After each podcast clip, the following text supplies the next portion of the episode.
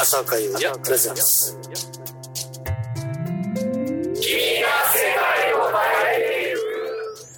浅岡優也君が世界を変えていく今日は12月の25日火曜日。まさにクリスマス当日でございます。ラブ浅岡優也プレゼンス本当になんかね、今年を振り返るにはちょうどいいけども、まあみんな結構クリスマス気分で浮かれてるんだろうな。でもまあ、この時間に、えー、僕のラジオを聴いてくれてる人たちは、浮かれてる感じじゃなくて楽しみにしてくれてるんですからね。だからもう本当に責任重大な感じでやっておりますが、まあなんというかね、今年を振り返ると、今年は充実どころじゃない感じでしたね。あの1月からもうキネさんに呼んでいただいてそしてアースシェイカーマーシーさんとデュエットさせていただきねえなんていうかな自分の夢がこうどんどん実現していった感じでしたね。その合間に自分のソロライブをたくさんやりながら、えー、8月からはまあビーイングレジェンドの準備を始め9月にリハーサルが始まり10月4日から11月の29日まで全19本、えー、17箇所かなやらせていただきました。なんというかあの最終日っていうかね最終日1日前、えー、2012年の11月28日その時は、えー、コアシタクトドラマー新津健治ベース、えー、安倍淳キーボードそしてボーカル浅岡優也って感じでね2012年のフィードビューができたような気がしてます。そして驚くことに2002年の11月28日に渋谷公会堂で、えー、フィードビュー開催しますという話をしたと思うんですよ。大宮で。ぴったり10年目にほぼオリジナルメンバーでねできたっていうのはすごいことだと思うんですよ。ねビーイングレジェンドアゲインみたいなのできればいいなとは僕は思ってるんですけど、個人的にね、まあ、どうなるか分かりませんから、それは、えー、期待せずに期待して待っていてください。まあ、なんつうかね、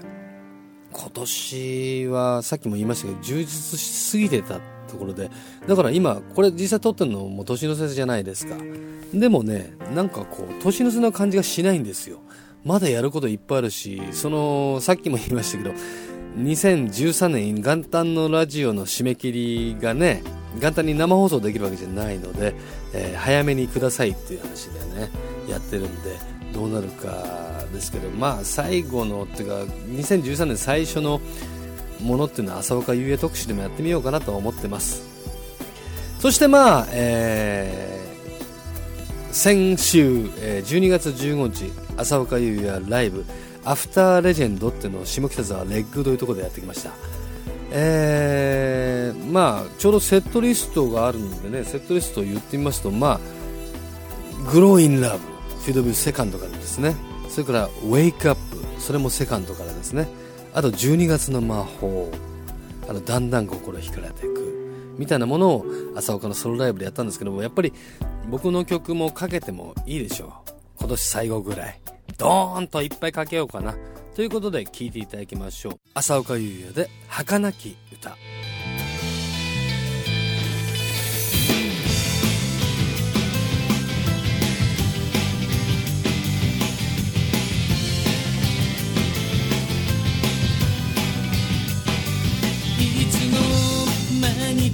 悲しい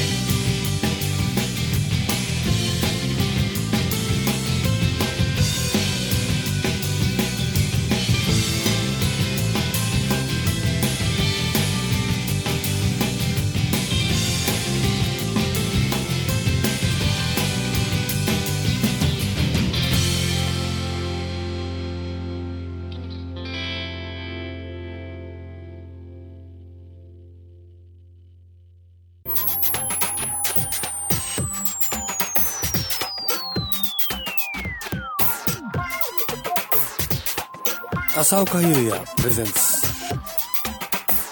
君が世界を変えていく。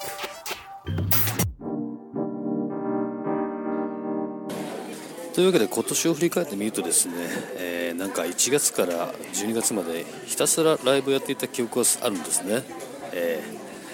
まあ、えー、ミュージックリック ES、えー、定期購読されている方もいらっしゃると思うんですが割愛しますが、まあ、詳しくはホームページ見ていただければ活動記録わかるんですけどもはい。えー、なんというか1月7日から確か、えー、キネさんとマーシーさんと、えー、アーシェイカーの「レディオマジック」をデュエットさせていただいたりその後1月はもうあれですよね自分のソロライブですよね。あなんていうか本当にそこからレジェンドに至るまで何本かライブやりましたけどもどれもなんていうかな、えー、浅岡優也を今をこう切り取ったライブになってどれも感慨深い感じがします。そしてどのライブもですね皆さんが、え納得していただいたような気もしていますがねいかがでしたでしょうかね。まあとにかく今年は一番大きかったのはビーイングレジェンドでフィールド・オブ・ビューとして回らせていただいたことがとにかく一番大きなことでしたね。やっぱりそのお話しいただいた2年前約2年前からそのどんどん10月4日初日ザマが近づくにあたってどんどん体が緊張してきましたしやっぱりもうちょっとかっこよくなってないといけないだろう。やっぱりあの当時と同じ浅岡優也でいないといけないだろうところでなんだかんだで、ね、食べなくなったり、え、運動したりとかして、まあ、だいぶ体重落としましたけどね。うんでもまあちょうどね裏話があってジム行ったんですよ。7月6月か7月の頭からジム行き始めようと思って、えーで入会したいんですけど入会2日目ぐらいに頑張りすぎたみたいでバキッと靴を履こうとしたら腰がバキッと言いましてぎっくり腰で約3週間ぐらいほぼ動けない生活してましたね。だから6月か7月どっちか忘れましたけどまあ67月の頭はもう本当に秒速2センチぐらいな感じの生活を送っておりました。本当に腰は要ですよ。あのなんだっけ。腰って月辺あるじゃない。西に女でしょ。要ですよ。腰。ほんで腰が悪いと何もできないですからね。あと膝もね結構注意した方がいいですよ。膝も最近なんかやばい気がしておりますが。まあそんなかんなでねなんだかんだ言ってもしょうがないので、まあ、本当に健康あっての1年というか健康あっての皆さん健康あっての僕なんていうか、まあ、健康じゃないと本当に何でもできないからね。あ、そんなことをぐだぐだ言ってないで。とりあえず、えー、曲を言ってみましょう、えー、まずはですね去年2011年の10月に出しましたこの、えー、番組のタイトルになっております「え、君が世界を変えていく」じっくりと聴いていただきたいと思います。どうぞ。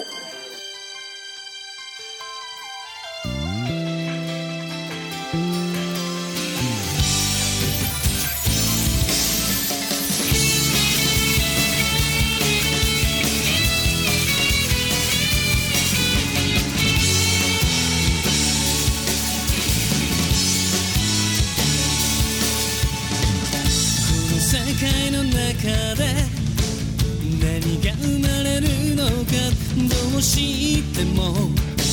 見届けたくて。変わらない舌が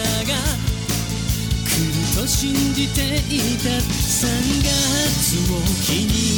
変わってしまった。絶望希望どちら選ぶんだい。今も生きなきゃ。なくなる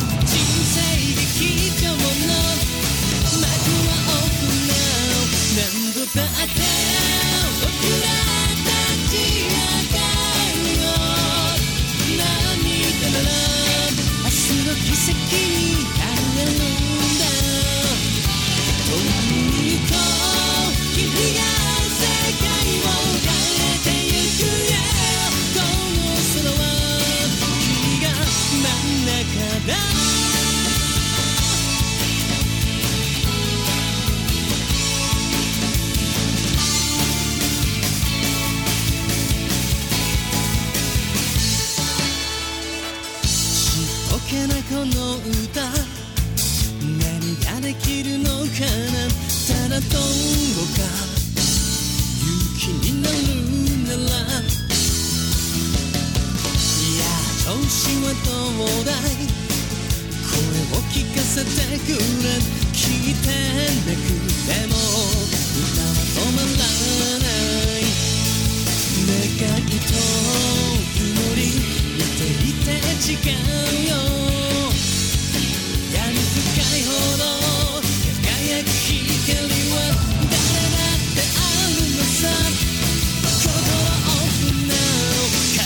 の形のない夢はまだ夢がない負けらない戦う意志を結んだ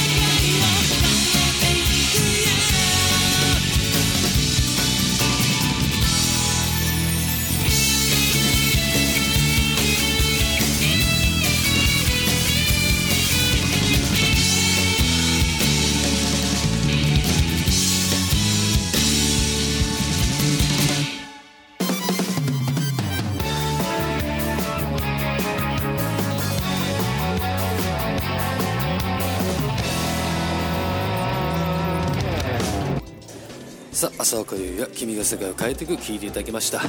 もうこのアルバムが出てからもうすっかり1年ぐらい経つわけですよね。こうやって1年以上アルバム出さないでいたっていうのは久しぶりっていうかソロになっては初めてじゃないのかな。まあ、意外と曲は書き溜めているんですけどもやっぱりこう歌は扉を開けていくとか今かかった「君が世界を変えていく」のようなねのタイトル曲になりうるこれだっていうような曲がねやっぱリードができてこないとアルバムの方向性ってなかなか決まらないもので。とはいえなんかアルバムの方向性もねもう今度からねいろいろ綺麗にしないことにしました。まあ、来年の話をすると鬼が笑うって感じもしないでもないんですけども次のアルバムはね本当に生音とそして歌を極力こういじらない。まあ今までいじっていたのかって言ったらそんなにいじってるわけでもないんですけどもね。どうしてもここだけはなんかちょっとこうしたら良くなるんじゃないかっていうところだけちょっと機械でヒュッと直したりもしてますけども、まあ、直すのが全般が悪いってわけでもないんですけどもね、まあ、最近の音楽を聴いてるとあまりにもなんかこうきちんとされた整理された音楽が多すぎるなって感じてたから次の僕のアルバム作る時にはなんか生音勝負で勝負というかうんなんかシンプルにしていきたいなと思っております、まあ、バンドも一発それでやってみるのもいいななんて思ってますけどもね。まあどうなることやら。一応僕の今描いている予想予想というかねこんな感じでいきたいなと思うのはですね、まあ、来年2013年の春ぐらいになんかシングル的なものができればいいなと。そしてライブができればいいなと。その後、えー7月30日に向けてソロデビュー10周年ですよ。まあ僕のソロデビューって2003年の7月30日ですから2013年の7月30日で丸々ソロとして、えー10年。すごいですよね。実際この間の「ビーイングレジェンドの最終日11月28日か最終日イブか。その時でねフィードビューが解散してぴったり10年でしたよ。それもなかなかすごいものありますけどね。そのぴったり10年で小橋新津阿部浅岡そしてサポートの伊藤って感じでフィードビューできたというのはねなかなかない経験だったなと思いつつもまあ、えー来年1月5日にですねワウワウで、えー、ビーイングレジェンド特集あるのでぜひそちらの方を聞いてほしいと思います。というわけでそろそろ今年最後の曲になると思いますが聴いていただきましょうかね。これに尽きるなと思って今年最後の曲はこれにしようと思った曲があるんでそれを聴いてお別れしたいと思います。曲は浅岡優也で「シンプルライフ」えー今年1年本当にいろいろありがとうございました、えー来年もよろしくお願いします。ということで君が世界を変えていく、皆さん良いお年を。おやすみなさい。朝の川辺を